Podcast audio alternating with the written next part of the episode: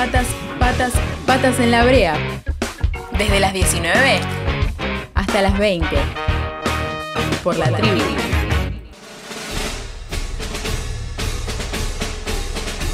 Siete y cuarto de la tarde, la música que suena es algo que está sucediendo en los cines ahora.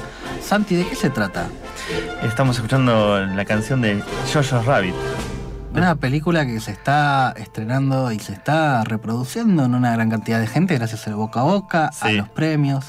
Exactamente, y vamos a hablar un poco de cine, si te parece bien. Está ahí en comunicación Julia Montesoro. Hola Julia, ¿estás por ahí?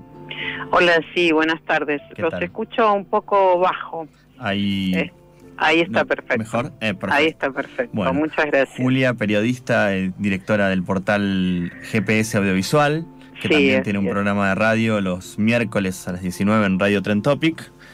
Y bueno, básicamente Julia, queríamos charlar un poco con vos, eh, pensando en, en qué está pasando con el cine argentino y con algunas eh, focos que se pueden poner o cosas que podemos ver que tienen que ver con quiénes son las personas que están detrás de la producción y de la gestión y cuánto hay o no de equidad, de diversidad y de paridad en el cine nacional. Bueno, mira, ese es el tema del momento, ¿no? Este, nosotros, digo nosotros por el equipo que trabajamos en GPS Audiovisual y en el programa de radio, que les agradezco por mencionarlo porque, bueno, acabamos de debutar ahí en Radio Trend Topic, así que estamos remando. Como todos los proyectos independientes, ¿no? Eh, es un- tanto el portal como el sitio, como el programa de radio son eh, el foco es las mujeres, es un programa con mirada de género en el caso de la radio y todo esto a partir de que bueno, yo soy mujer, soy periodista y hay en el cine argentino muchas profesionales, no solo directoras, que por suerte desde hace un par de años tenemos muchas, de distinto mm, perfil en cuanto a lo que producen, documentales, ficción, películas más extremas, películas más violentas, menos violentas, pero además eh, hay también muchísimas técnicas en distintos rubros de la industria audiovisual argentina y el tema de la visibilidad está en este momento en el mundo, este, en, en todos los países en general se está hablando de esto, de la paridad de género en relación a, a todos los ámbitos de la sociedad y de la política, pero bueno, en el caso del cine argentino, que es donde yo estoy especializada, es este es un tema que se está moviendo mucho, sobre todo a partir de la existencia de colectivos de, de mujeres que trabajan en la industria, que son guionistas, foquistas, eléctricas, digo, de los distintos rubros, ¿no? Y bueno, se están planteando estas cuestiones, incluso ahora con la nueva gestión al frente de Luis Puenzo y Nicolás Valle al frente del Instituto Nacional de Cine y Artes Audiovisuales, se están empezando también a generar eh, encuentros para plantear todas estas cuestiones, ¿no? Los colectivos de, realizadoras o de técnicas de la industria, e incluso hay dentro de esos colectivos hay, hay grupos claramente feministas, este, y bueno, eh, se, se les está prestando un poco más de atención, por lo menos desde las nuevas autoridades del Instituto Nacional de Cine y Artes Audiovisuales, que son es el que rige los destinos de, la producción cinematográfica, ¿no? audiovisual en nuestro país. Claro, justamente Eh. estábamos viendo un informe que publicaron recientemente sobre la cantidad de, de mujeres directoras que viene estrenado el año pasado, ¿no? De un total de 200, eh, 203 películas que se, public- se, se difundieron el año pasado argentinas. Sí, Tan solo noven- eh, 64 son di- directoras mujeres sí. eh, y algunas codirectoras. Y solo Sí. hay una directora que, que estrenó más de una película, ¿no? sí, O sea, estamos hablando que todavía es una proporción que todavía no alcanza ni, ni siquiera la paridad. Mira, que eh, no, eso desde ya. Este, que por otra parte esto ya es una mirada personal. Este, creo que eso pasa en todos los eh, estamentos de la sociedad, ¿no? Este, las mujeres tenemos que remarla un poco más en todos los sentidos.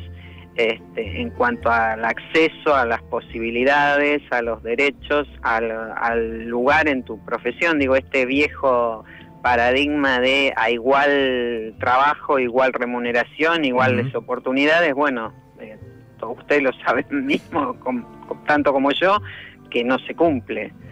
Este, en el caso de la industria cinematográfica se abre una cuestión muy interesante en Argentina y es que es uno de los países, creo que el primero es Francia.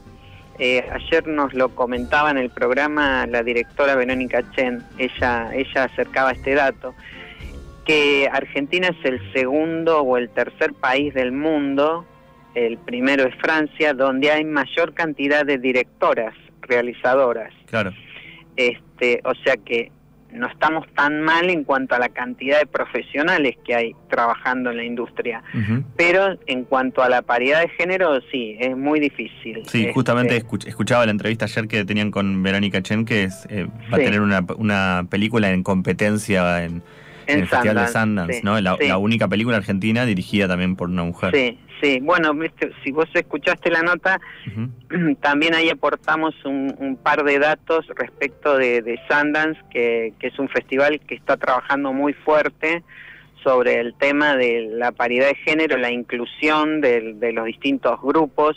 Entonces, este, ellos publicaron un informe en, esta edición, que yo ahora no tengo presentes los números, eh, los datos duros, digamos, pero sí hicieron toda una evaluación de la cantidad de, perdón, de directoras mujeres que hay en esta edición del Festival de Sundance, después este, los colectivos LGTB, eh, minorías eh, también, por ejemplo, gente de color, hasta esos datos aportaron. Quiere decir que bueno, ahí lo, están trabajando muy seriamente. Étnicas y también de, de representación y nos parecía interesante de vincularlo con que hay, hay otro, una nota que salió en Tiempo Argentino este fin de semana de, Florencia Tundis, ¿no? Em, sí, de Economía, Economía Feminista, y Maitena Minela, que también hablaba de esto que vos bien decías, ¿no? De que en, capaz en, directoras eh, está un poco más eh, repartido, pero cuando vas a otros, a otros rubros que tienen que ver con la cuestión técnica, cada vez es menos la proporción de, mujeres al frente de esos trabajos. Yo te puedo asegurar que constantemente eh, me lo comentan eh, distintas mujeres de la industria que, bueno, por ejemplo, escuchar cosas como que en un rodaje digan, no, vos este no podés hacer esto a una foquista, ponele, porque hay que levantar esto que es pesado. ¿Quién te dijo? Que no lo puedo hacer. Sí, en lo que tiene que ver con fotografía, con sonido, con iluminación, figuran este, menos de un 20%.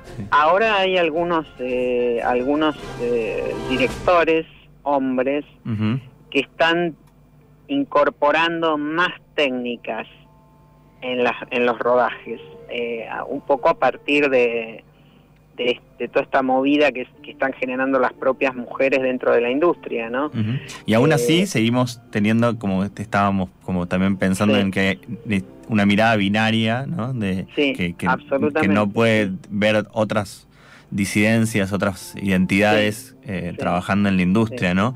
¿Vos crees que esto afecta también a las historias que se cuentan o, a los las películas que se decide financiar a partir de, del instituto? ¿Crees que tiene un eh, peso esta, esto en, los temas y en las películas que finalmente salen? Mira, a mí me parece que eh, más tarde o más temprano esto también va a ser un tema de discusión en, en, las esferas públicas.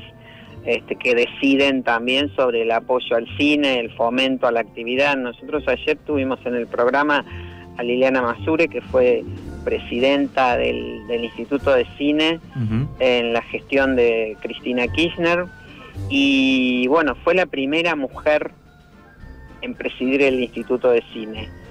Y esto tuvo que ver también, ella misma lo dijo en el, en el programa, ¿no? Tuvo que ver con que, bueno, hubo una decisión desde las altas esferas del gobierno de impulsar esta posibilidad.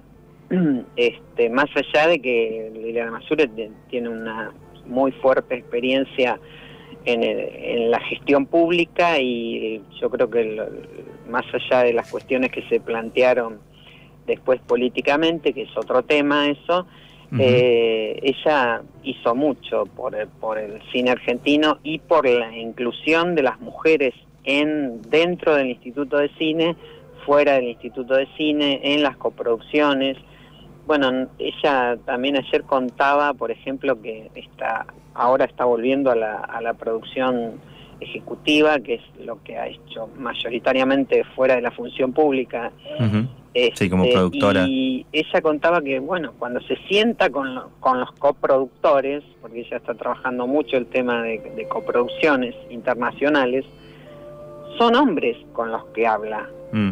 Que los conoce, todo bien, pero que en un punto lo que ocurre es que a la hora de diseñar toda esa estrategia de producción, para, para emprender una película o una serie, aparece una mujer.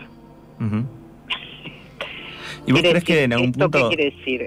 Claro, en el peso de, que, de qué historias contar, de qué elegir eh, para narrar también es eh, como que hay una ausencia de esas otras miradas que no eh, sean... Mira, yo creo que hay distintas miradas. en, principio, yo debo, debo decir algo que es también una posición personal, más allá de que estoy alineada con, los temas de paridad de género eh, y en la industria cinematográfica en particular, eh, digamos, no, no se trata de una que es una garantía porque haya más mujeres o más hombres. Este, porque eso también tiene que ver con, la creación artística, ¿no es cierto? Y la mirada que tienen los realizadores, los productores, algunos tienen más talento, otros tienen menos, algunos tienen más posibilidades, otros tienen menos. Em, o sea que no es que eso es una garantía, pero sí es algo que se tiene que revisar. Ahora, después podemos hablar de la sensibilidad de las mujeres para abordar determinados temas, así como la sensibilidad de los hombres para abordar otros. Digo, Almodóvar hace un cine que tiene una mirada muy particular sobre el universo de las mujeres. Sin duda. Lo hace desde hace mucho tiempo. Para no retenerte tanto tiempo, sabemos que te incomodamos un poco en la calle con estas preguntas, pero em, hay también una cantidad de estrenos que son más de 200 películas por año nacionales eh, y no hay una al menos me parece, lo, pongo si quieres un medio de pregunta, medio afirmación, ¿no? Capaz todavía no hay tanta eh, cuota de pantalla para el cine nacional. Ese es el gran tema. Y hoy por para otro. Claro, hoy es jueves, por ejemplo. Hoy hay estrenos, hay cuatro, hay cuatro documentales que se estrenan nacionales. Pero quizás tienen solo pantalla en espacios como el Cine Gaumont y algún espacio Inca y que aunque por más que en este caso ya más pensando en el cine nacional en general, tiene muy poco espacio en, los cines comerciales, en las cadenas. Absolutamente. Bueno, ese es el otro gran problema que se plantea para todo el cine argentino, que es la exhibición. Claro. La falta de pantallas, la falta de circuitos, o sea, el Gomón está perfecto y ojalá siga existiendo mucho tiempo porque es, te diría que el único lugar donde la mayoría de, los realizadores, sobre todo los más independientes, los más nuevos, tienen al menos una pantalla para Sí, podríamos pensar en una consigna que sea este, construir uno o dos mil Gaumont en, todo el, país, ¿no? Eso estaría buenísimo. Ahora, ¿Hubo en algún momento alguna iniciativa en ese sentido durante la gestión de Masure? Sí, exactamente, sí. Pero este, este es un grave problema que requiere también de políticas públicas muy firmes. Yo voy al caso de Francia porque en, el, en el cine francés, que tiene una producción, por supuesto, tiene mayores recursos, no estoy hablando de que sea lo mismo que Argentina, pero en cuanto a políticas eh, cinematográficas, ellos fueron muy decididos y muy firmes tienen los blockbusters, los tanques, por supuesto que vos vas a Francia, no te falta la película El hombre araña 14, todas esas hmm. cosas que están en todos lados pero tienen una política muy firme con respecto a la producción propia. Claro.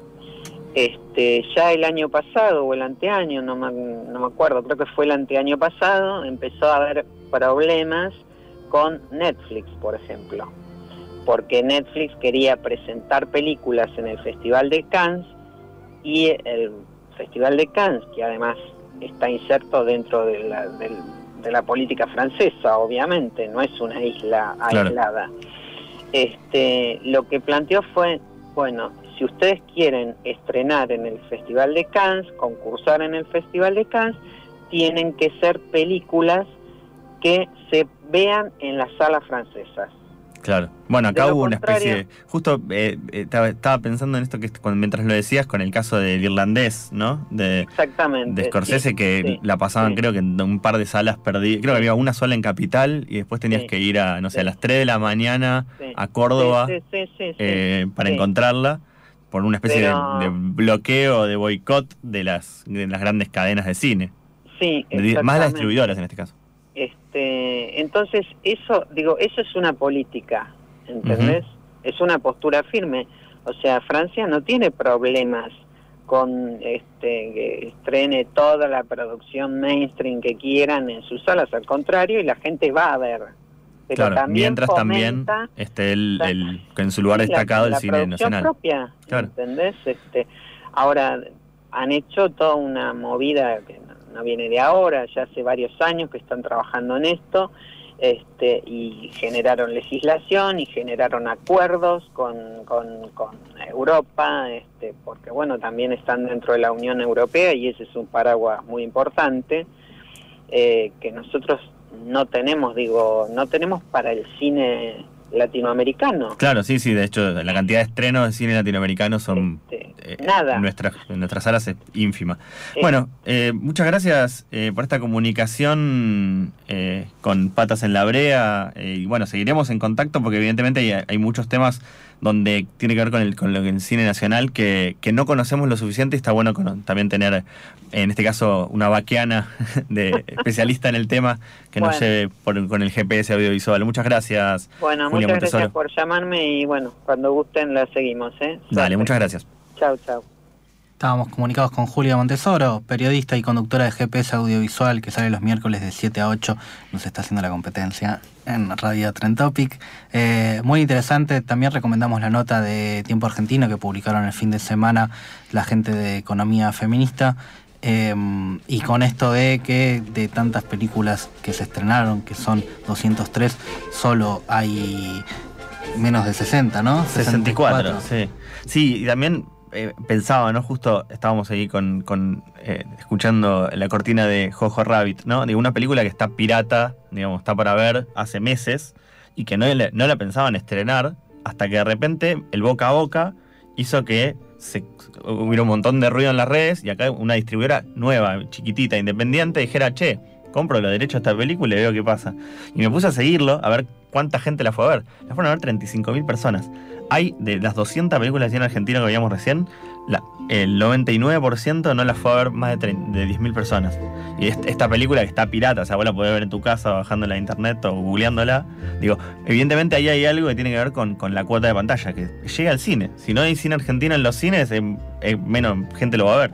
Hasta las 20 horas. Patas en la brea. Por la tribu. La radio es un destino turístico.